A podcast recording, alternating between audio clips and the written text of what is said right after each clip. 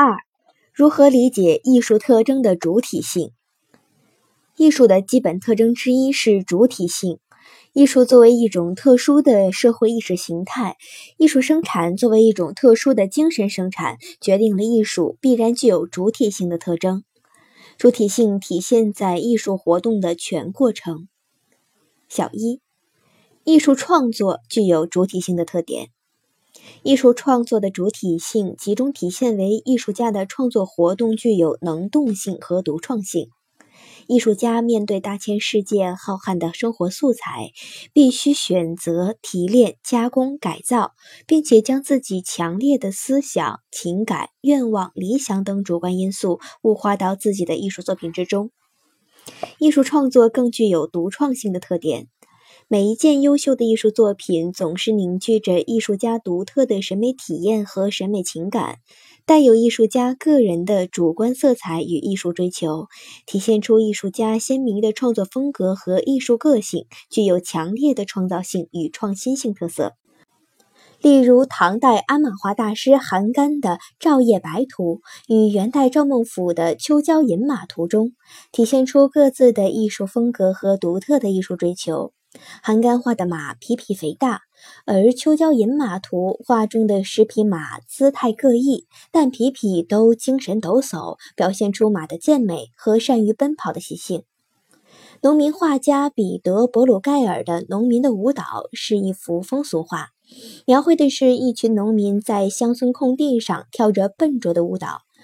人物形象天真、淳朴、憨厚，性格豪迈、乐观，而米勒表现的是忧郁、悲观、逆来顺受的农民。小二，艺术作品具有主体性的特点。艺术作品作为艺术家创造性劳动的产物，必然打上艺术家作为创作主体的鲜明烙印。任何优秀的艺术作品都应当是独一无二、不可重复的。朱自清和俞平伯两位散文家曾于二十世纪二十年代同游秦淮河，各自写了一篇同名散文《桨声灯影里的秦淮河》。这两篇散文不但取材范围相同，时间地点相同，甚至命题也完全相同，但这两篇散文却有各自鲜明的艺术特色。朱自清的这篇散文朴实醇厚，清新委婉。而俞平伯的同名散文则细腻感人，情景交融。小三，艺术欣赏具有主体性的特点。由于每个人的生活经验和性格气质不同，审美能力和艺术素养不同，形成了每个欣赏者在审美感受上鲜明的个性差异，使艺术欣赏不能不打上欣赏主体的烙印。欣赏主体。读者、观众、听众，并不是被动的反应或消极的静观。欣赏主体总是要对作品中的艺术形象进行加工改造，进行再创造和再评价，从而完成和实现补充和丰富艺术作品的审美价值。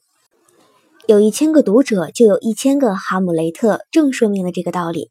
正所谓仁者见仁，智者见智。鲁迅评价《红楼梦》。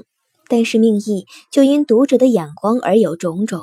经学家看见义，道学家看见淫，才子看见缠绵，革命家看见排满，流言家看见宫闱秘事。